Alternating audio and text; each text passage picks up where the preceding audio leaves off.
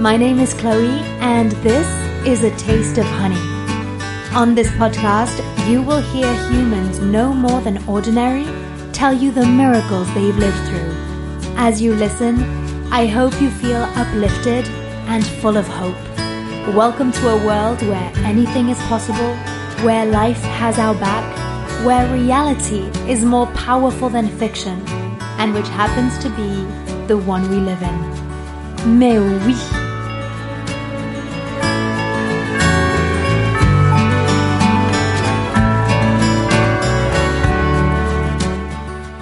This story is a double victory.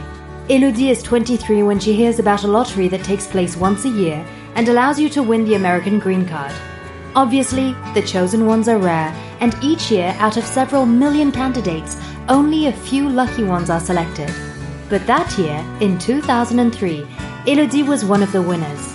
It's already incredible and the story could end here, but no. Thanks to this unlikely victory, Elodie will make another accidental and equally incredible discovery, without which she might not still be here today. What do you do at 23 when life shifts? How do you build the courage to move forward when everything seems to be hanging by a thread? It was thanks to her intuition and love for life that Elodie decided to hang on. I leave you with this story of luck and resilience. Enjoy!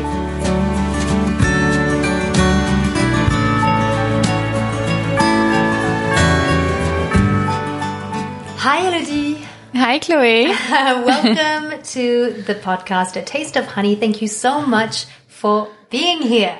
I'm very honored to be one of your guests. and I'm very excited that you're here. Full disclosure, uh, I heard of Elodie's story uh, about two years ago when I got to LA, and I didn't even know that I would have a podcast one day. Uh, someone told me about her story. I hadn't even met her, and I was already fascinated and knew that I really wanted to meet this person uh, with such a one of a kind. Hmm, destiny, let's say.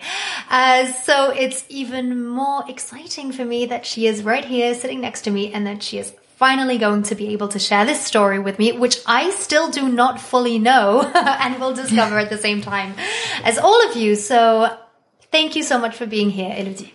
Thank you. Thank you, Chloe. Can you start by telling us a little bit about yourself? Yes. So, um, my name is Elodie, as you already know. I was born in Paris. I grew up there. I did my study there, and then I did an MBA in finance and business in Milan. But I was also very attracted by um, the artistic world. So I also, I was starting to act when I was 12 years old. I did a musical school after I finished my, you know, what I was maybe, I wanted to do maybe to please, but uh, I was always like torn between the two worlds, you know, mm. business and finance and the artistic world. So, um, what I, can I tell you now? I'm in LA. Right. Uh, I changed uh, path completely six years ago. Right. I had created a beautiful life in Paris. I was working the family business. Uh, I was married, but at some point, one day I realized that I was not where I was supposed to be. Mm. So I had a deep knowing within me. So I was looking at my external reality and I say, okay, this seems perfect, you know, on paper, but I feel like a, I don't feel alive. Mm. So I decided to change everything. Okay. Everything. So I left everything, my country, my, the family business, I divorced and, uh, yeah, I took my luggage and I say, I'm going to travel now and see where my intuition leads me. So now I'm in LA. So I wrote uh, a script about mm-hmm. my story and, um, I'm an intuitive uh, healer, like intuitive life coach. So, wow. uh, um, I love what I'm doing and, uh, I'm also creating online courses. Okay, wonderful. Um, so let's go. As you may already know by now, uh, this podcast is dedicated to miracles, what I like to call everyday miracles.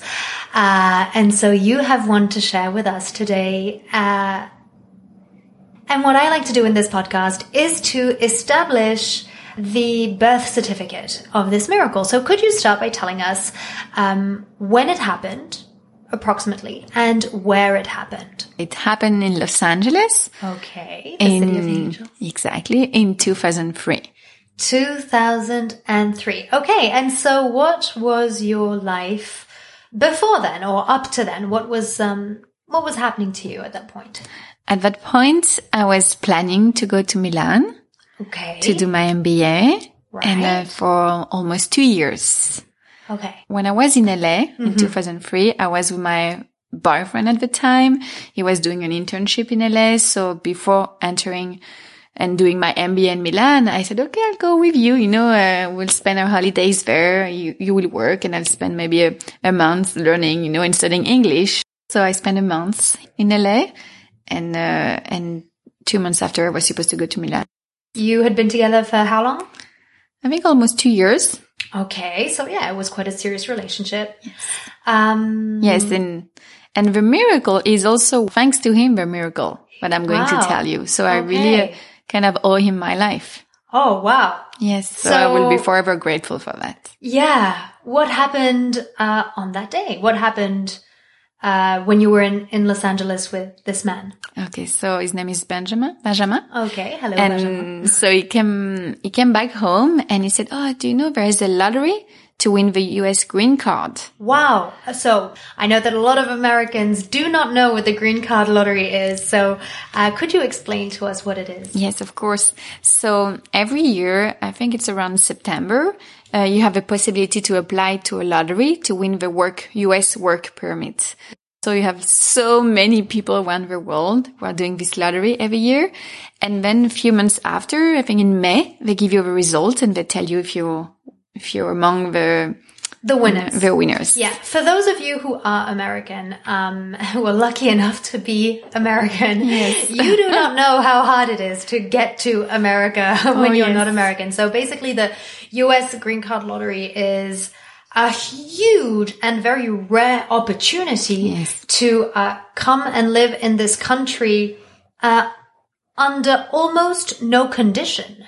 Is that true? You have to find a job and you also have to be in perfect health. Okay, so he tells you about this um, Exactly. He tells me about the lottery and, uh, and I was supposed to go to Milan. So I didn't really have any reason and, uh, to come in the States, but I felt such an impulse of joy and I, I got so enthusiastic. So, um, I said, okay, why not? It's funny. Let's do a lottery. Yeah. And was he was he participating? Yes, too? yes, Did we- he we- want to come and live here? Yes, He wanted maybe to come and live here. And, um, so we both participated. Just a question. Were you um in LA at the moment of the lottery? At the moment when you're supposed to apply? Yes. You only have like there's only like one month throughout the year that you can. Yes, we apply. applied from LA.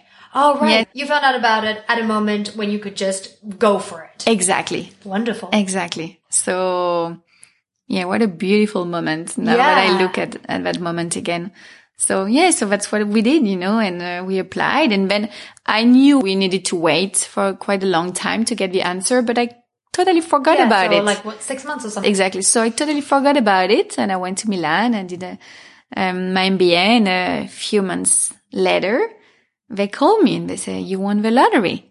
They called you. Yes, because, uh, yeah, exactly. Oh Because yeah, that was in 2003. They called you. Back. Yeah, you can you can you can apply to the lottery directly with a, uh, the if some people are interested, you know, Yeah. directly with the um, website of a government. But you have also some organization. Ah. You can Ah. also go through some organization. And at the time, it was France Service. Mm-hmm. I don't know if it exists anymore, but um, so we chose to go through France Service. Right. And so they called you. Were you still with Benjamin at that time? No, I was uh, I was uh, single. I was in Milan doing my MBA, and uh, Benjamin told me he didn't win it, but I won. Wow. Incredible. So you found out about it while in Milan. Yes, and then I had two choices because I know when you win the lottery, it's a lot of paperwork. But I was with my mother, I remember on the phone, and I told her, there is something. I really, I told her that if I want it, it means there's a reason why I want Right. it. So I'm going to do all the paperwork by myself. I'm not going to hire a lawyer. It's okay. I'm going to spend that time, you know, doing all the paperwork. And, um, and I sent everything out. And a few months after, they called me again, or maybe they sent me an email. I, I don't really remember. and they say, yes, you're going to get your green card. Everything worked out. And the last thing you need to do, it's, um, a medical checkup because Okay. they were scared you could bring contagious illnesses in the States. Right. Yeah. They make sure that when you come to the country, you're coming fully healthy. Uh, how old were you at the time? 24. 24. Okay. And you at 24, uh, won this lottery. Do you have any kind of idea of how many people apply for the lottery every year? Oh, yes. No, but like, Yeah. do you have a number? I used to know the number, but should uh, find out. Wait, let yes. me just look at this for a second. Okay, so as an example, in 2019, 12 million people applied for the green card lottery, which is actually called the diversity immigrant visa, and only 50,000 are chosen. Okay, so did the paperwork, felt the calling, going to live in America, you have a brand new MBA. exactly. And what happens next?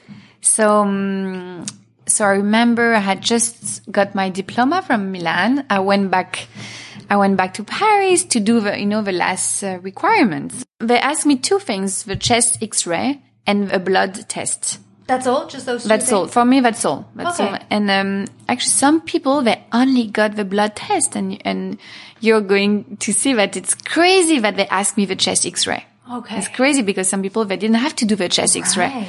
So um, so it's Valentine's Day. I Right. remember that day. I had planned all the checkup that day.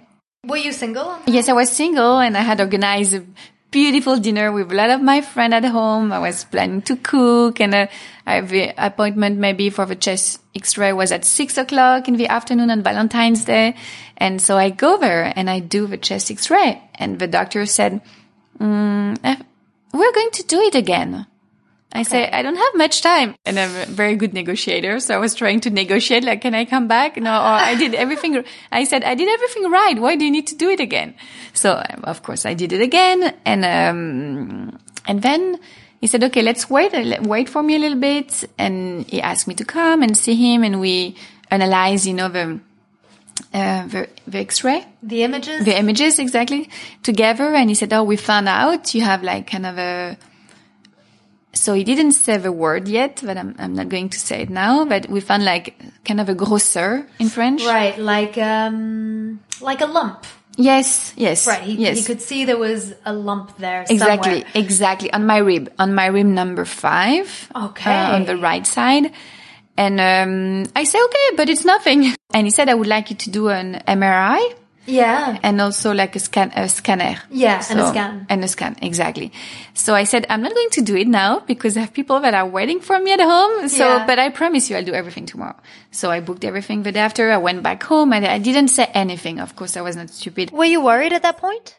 um no because it's not my personality to worry until re- really there are reason to worry Yeah. so it's not really who i am and i'm always uh, very optimistic and uh, with always a lot of hope and uh, so i knew there was something of course but i came back home and i didn't say anything to anyone to Mm. anyone from my family any of my friends nothing i just didn't want to ruin the moment and worry everyone around me Yeah. so um, i waited and the day after i did the yes the exam and uh, and then they found out i had a bone cancer Wow. so it was a tumor on my rib number five. Wow. So, so all my plans change. So you're 24, bone cancer. I was very, very lucky because it was on my rib. And uh, when they remove, so I'll tell you after, but when they remove three ribs, um, you can live without rib, ribs. Even live without live rib, without yeah. ribs. You know, you can live, but normally this bone cancer, it's a long bone. So I saw like when they, um, when I got my surgery, I saw young, um, girl and you know, like they had to, uh, with no like leg or arm, Oh, you yeah. know. Sometimes they have to amputate. Yes, exactly. But me, I was so lucky because it was on my rib. Okay. It was not on my arm, on my, on my leg. So that day, I, when I realized that because I didn't have information before, I felt very, very, very, very lucky. You, know? already, you felt very lucky, like from the very beginning, like just as you discovered that. Yeah, because of course it's like a, it's a, it's a huge thing, But when you detach yourself just one second from the situation, I said, okay, you won the lottery. Without the lottery, you wouldn't be maybe alive today. Yeah. And it's on my rib. I wanted to see that. I wanted to focus on that, you know, it helped me so much to focus on that, to always remain hopeful. Mm. I have to say that was my strategy, you know, because it's also maybe who I am and it helped me. And it doesn't mean that the year was not like complicated intense. and intense and and um but I always when I was feeling like you know when I was suffering you know in my body when when I I felt like oh you know what is what is going on you know when I was doing my chemotherapy and everything sometimes I really it helped me so much to remind me like you won the lottery it's on your rib you know yeah it's, of course of course yeah yeah of course I can't guarantee that that would have been my reaction, uh, but um, it's totally understandable. What would be a typical development for bone cancer? Like, if you hadn't discovered it through those tests, through um, the green card lottery, um, how would you have found out? Would you have found out? When would you have found out? Well, I cannot answer all of this question because when I don't know, but um, it was quite big because it was the size. The tumor was the size of a pear. Pear of a pear. Of a pear. Wow. Sorry, and um, and it was really under my breast.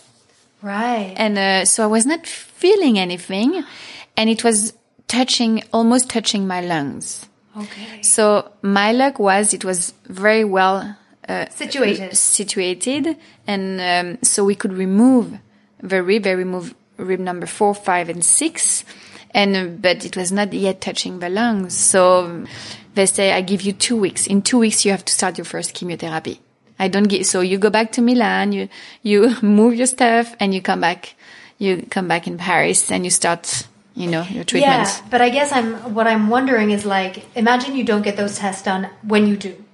It would have touched, it would have metastase. There would have been metastase mm. on my lungs. It would have been too late because if it's on your arm, on your legs, you can see it. But me, I couldn't see it. I couldn't feel it. So maybe they said it would have been too late mm. if it would, maybe would, would have metastases yeah. um, in the lungs, you know. So that's crazy. Yeah.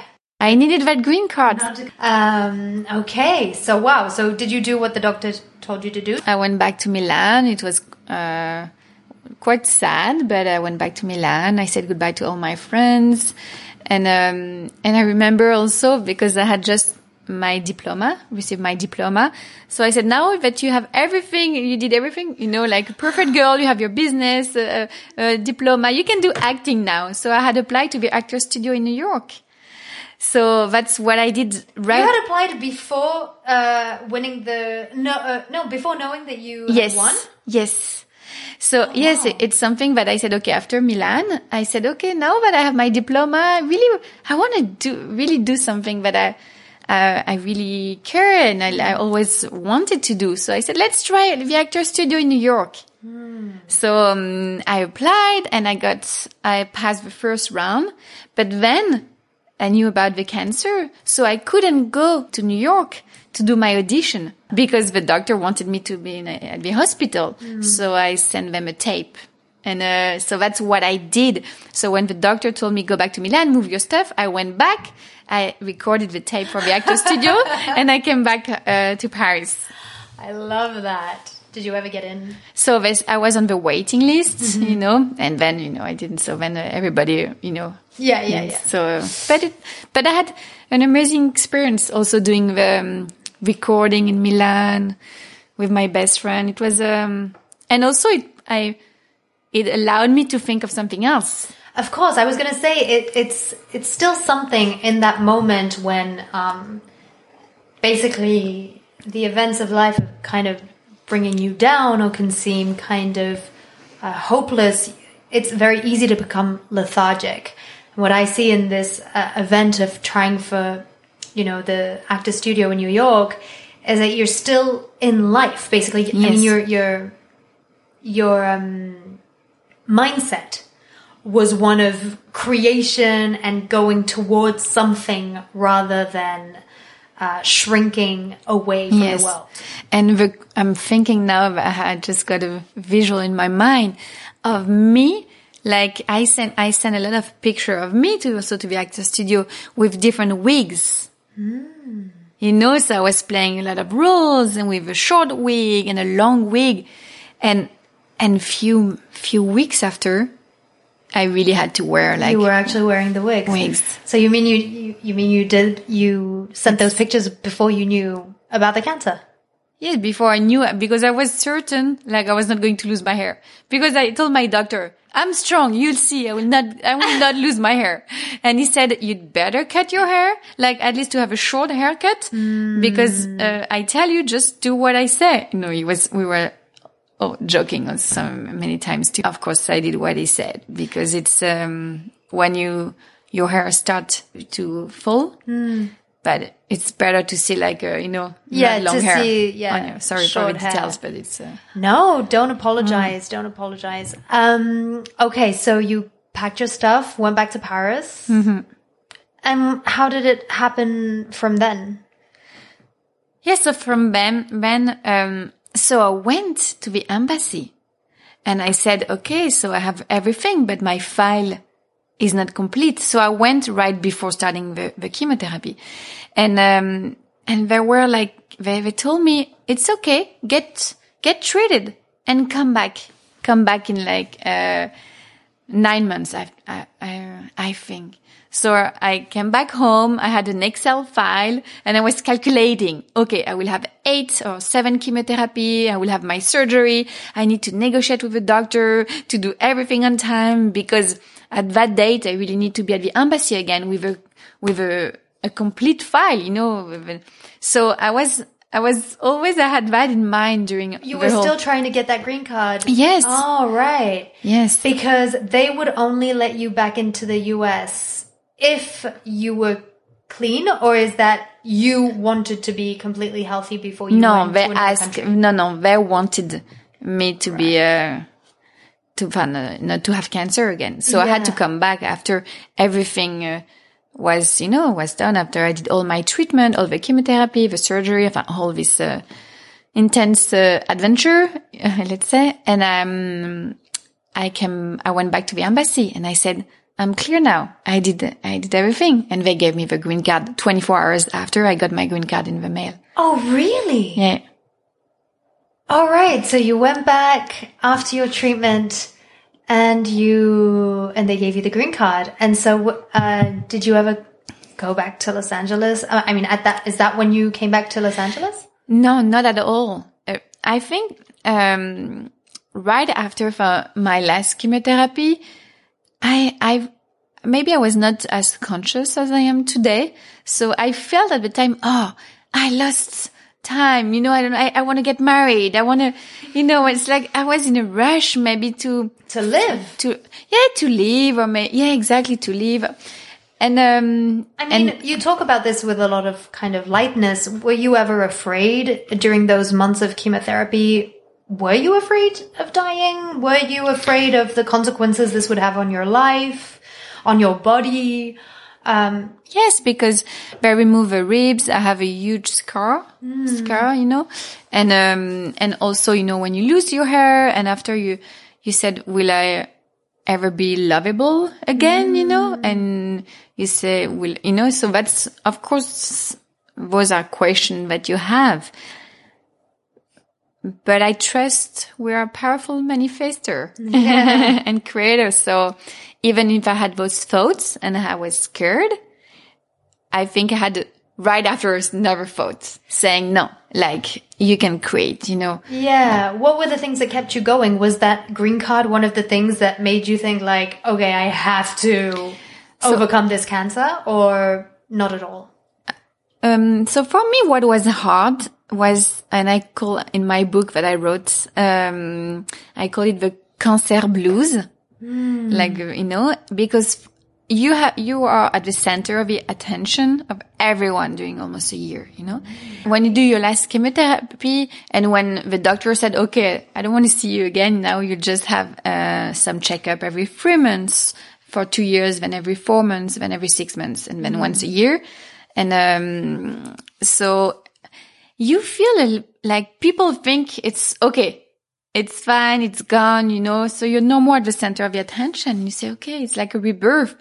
Where am I going? What do I want to do? Who am I? Who am I? Um, for me, I didn't want anyone to think I was a cancer girl. Mm-hmm. So even in between my chemotherapy, my doctor really thought I was a clown because I, I was, I was, I was traveling to Milan again, like, and I was, for me, it was an escape. I wanted to be, to be back with my friends and I wanted to go to and dance in, um, in discotheque with my wig. And I wanted to feel that Italian men could still look at me. so, course. so I was going there when I could, you know, when I was in good shape. And then I was going back directly from the airport to the, uh, to the hospital and I was removing my wig and then I was, I know it's And your um, high heel, your stiletto. yeah. no, no, yeah, but um, it was, um, so the can- cancer blues was not easy. And one of my best friend, uh, one of my best friend, Matteo called me and I told him it was hard. I don't know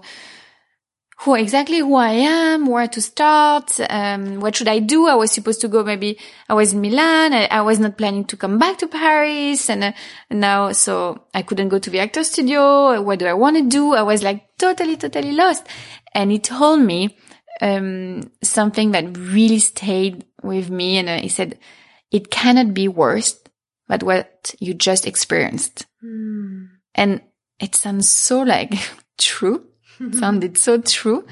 And I said, you're right. It was just like I, I gained a new perspective, you know, when he told me that. And then I, I could find, you know, some enthusiasm again for life and uh, for like my path and, uh, and, uh, yes. Isn't that in- interesting how we do that? Like sometimes we, you know, they, they, they say this thing like, don't forget. It's like sometimes when you're feeling down, don't forget that you're exactly at the place you were praying to be at. You know, it's like you don't, we don't realize sometimes that, um, just where we are is in itself a victory. Yes. Yeah, very well said. Wow. So, so I decided, so right after I said, okay, I'm going to do a musical school. Everybody was like, you know, around me. They were like in finance, entrepreneurs. and I said, no, no, I, I want to do a musical school. So I did that for two years. And, um, so it was really, uh, it was amazing. And at some point I, I said, okay, um, I also want to try, you know, the family business, work with my twin sister. I have a twin sister and my father. So I went back to the family business and, uh, and after six years, it's where I realized I had built this life. So I was married with an amazing man. I was working the family business. I was in Paris and I said, I didn't survive a cancer not to feel alive. So then, uh, I made all those decisions to change everything. And, um, it took me back to the States. I think it's where I was supposed to be from the first place. And, but I, I was not listening. I list, I listened to my intuition when I applied to the lottery, but I feel after I didn't listen to the sign and all the sign were bringing me back to the States until it was like at some point I said, no, no, it was obvious. It was obvious I was not feeling alive. So, and I, I went back to the States for, just for holidays.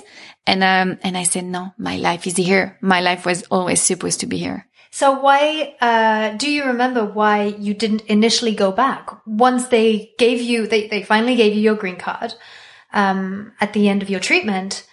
And is it Because just like I- life got in the way? Of, I had met my my husband at the time, my ex-husband, and and um, I remember we went to LA on a trip, and uh, and I told him I have a green card, let's be here, but it but he, he couldn't. 50,000 out of 12 million. Yeah, yeah, but he um, but he couldn't for his work, and I so I made that conscious choice, you know, and I to give it up. to no, I, I kept it, but uh, but uh, to live in Paris to be with him. Yeah, but don't, don't they take it away after some time?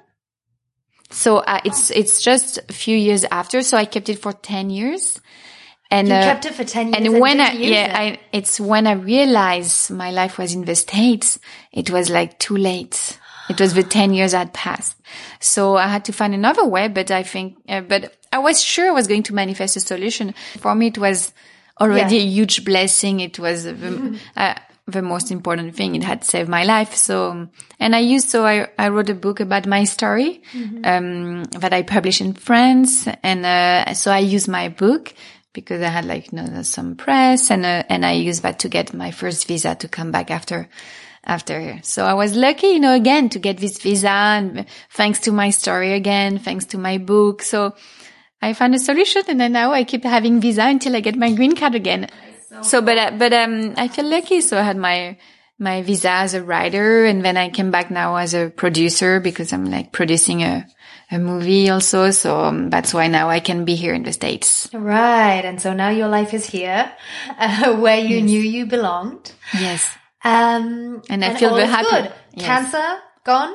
Yeah, yeah. So, so when my doctor told me, my doctor told me like, I don't, it was a few years ago, maybe six years ago. I forgot. He said, uh, I don't need to see you again. Yeah. And you're like totally cancer free. and, um, I cried because it, it meant I was not going to see him again. Wow. And, uh, and I was very close to my doctor. He was, he saved my life, you know, so, um, course. so it's, um, but it, it felt liberating. I felt freedom. I felt I had a whole life in front of me and not just one year, you know? Yeah. So, so that's why it's very, And so then you always felt like you had something hanging over your head. Yes, exactly. So it's a, it was a new habit for me because I was always living in the moment.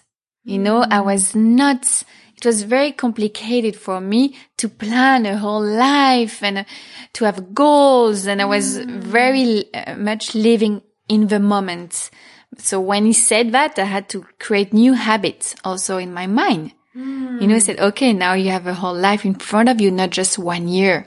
So I, it, I think I still struggle with that a little bit. Right. Yeah. Uh, I love living my life in the moment, and um, Of course, yeah. I make plan, but uh, but um, but I I still function like that a lot. yeah. Yeah. Yeah. The future is uncertain. Yes, I think uh, what matters is really when we say the present moment. I think I know really what it means. Yeah.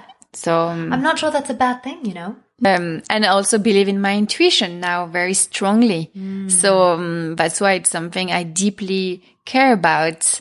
Uh, sharing this knowledge with my courses, you know, my Yeah. my um, the coaching that I give, you know, that once you um, realize that your intuition will make you feel safe at all times, when you come back to a present moment, you can feel safe and open yourself to new thoughts and to what your intuition wants to tell you. So um, I experienced my life uh, like that a lot, and it saved me actually. Yesterday, I, um, I had lunch with a friend, and he looked at me and he said, "Do you realize like you're a survivor?" And it really touched my heart because I, I'm very demanding with myself, always like, oh, you should do that. Uh, how can you have a greater impact in this world? And, uh, and he said, you're a survivor. And, uh, I, it's, it, I had a lot of compassion for myself because I'm very like demanding. Sometimes maybe I have a lack of compassion for myself or, and when he said that, I say, you're, I felt, if I thought in my mind, yes, like you're right. Yeah, you were able to honor that Yes. 24 year old Elodie who went through it. Yes, and struggle and uh, and it's something I'm also allowing myself to be vulnerable. I think I allow myself today to be vulnerable, but at the time during my cancer, I didn't allow myself to be vulnerable. I was always the one like cheering everyone Yeah. uh, around me. I didn't want anyone to cry. So I was making jokes. I was playing with my wigs. I was the clown, you know. I think it helped me a lot in the moment and it's good because those are powerful tools. I was using uh, humor a lot. It's a beautiful way to detach yourself from uh, your emotion, from the situation. And I think it's amazing. But I didn't allow myself to be profoundly vulnerable. To be affected, to feel your true emotion. Exactly like it was and saying it's hard. Even when I say it now to you, I, I'm You I'm more honest. to apologize. yes, I'm more honest with myself than I was at the time. Uh, just I remember now one moment I so I was sharing uh, my room at the hospital one day with a young girl called Amber, and uh, so it was my last chemotherapy. So I wanted to say goodbye to her, and she was um, she still had to do a lot of treatment. Um, so I went to see her. I gave her my bracelet, you know, it was the word courage was on it. So I said, I don't need any more. Now it's for you. And a few months after, I asked my doctor, how is Amber? Can you say hi to her for me? And he told me something that I didn't expect. A few things he said, never ask about the people you met at the hospital. Oh, wow. He said that. And, uh, I said, why? I mean, how is she? And, uh, and he said she passed away. And it's like, it's, even I have a lot of emotion now. And that's when I realized that, um, I could have died. And, and I said, why? Like we were in the same room. She was, um, yeah, she was, uh, remember I was 23. Maybe she was, I don't know, 16 or 17. I can remember. And I said, why? You know, I was saved and, and why she didn't, she was not saved. So that's when I real, and I realized like I could have died and, uh, and yeah, and the day after, the, my, I, like, I had a reaction in my body. You know, I had a huge thing on my cheek and my, my twin sister, she said, you're not going out like that. she said, I had yeah, a huge, your body was reacting. my body was reacting, you know, with like, I had a, and, um, yes, so today I think uh, I allow myself to be more vulnerable mm. than I was before. Also because I think, uh, I thought vulnerable was, um, synonym of weakness. Yeah. And so I had to be strong all the time. So now I allow myself even now to be vulnerable with you and I'm totally okay with that. So I do see the improvements. yes, so, because we're always improving. Yes, and always evolving and it's amazing to realize yeah. that. Even when we go through those, these huge stories in our lives. Um, I'm passionate about uh, human evolution and consciousness. It's really, uh, I dig all the time, every second of my life. And it's being here is, it, on earth is like a, a school, you know, it's school of life. I will always keep evolving. We will always keep evol- evolving and, uh, mm. towards more like love, self-love, compassion for others and, um, kindness. And, uh, and those are like real concept. It's not like uh, being mm. hippie, you know, it's like, it's how we can really, by knowing yourself more, by being kind with yourself, it's how you can really impact in a, in a beautiful way the world and people around you. And that's mm-hmm. what we're supposed to be evolving, you know, allowing ourselves to be vulnerable because it's also vulnerability is a bridge between people's hearts. Mm. It's how you can really deeply connect. And, and it's when you're vulnerable and when you share with someone that you, you realize we are all the same. We have all the same problem, all the same, you know, um, struggle, struggle. And we're, this this expression we are one makes sense. When you allow yourself to be vulnerable it really uh, makes sense a lot. Yeah. Earlier on um, off the record you were kind of explaining to me that um, yes winning the green card was a miracle obviously. It was a double miracle. Um, but you also said that the miracle was the day that you found out uh, that you had bone cancer. Why, why, why would you still say that today? Because without that information, that I wouldn't be alive. Right. You mean uh, the miracle was learning it at the moment that you did. Exactly. Right, right, right. Not exactly. the cancer in itself. No, no, no, no. I wouldn't say that. And, and um, it's I actually said that in the past, and uh, and some people were kind of like, uh, "How can you say that it's a miracle?" And you also learn a lot, and uh, it gave me a lot of strength. Mm. Now, when something happened in my life, um, I feel stronger. I feel I can overcome anything mm. because I overcame cancer at a young age. So whatever happens to me, I always, as you said before, actually, you were right. I come back to my cancer and I said, no, no, but this is, even if it's a breakup or like, I say, you survive cancer. It's okay. So, mm. um, so that helps. But so, but, but, maybe it's, you know, saying it's a miracle. It's always a question of pers- perspective. I agree. It just, so if you take that perspective, yes, it's a miracle because maybe it helps me in my on daily basis, you know? Mm. That's wonderful. So we established that um, your miracle was uh, born in Los Angeles in 2003. Yes. Um, sometime around September or October. And could you give it a name and what would it be? The word that comes now in my mind is magical.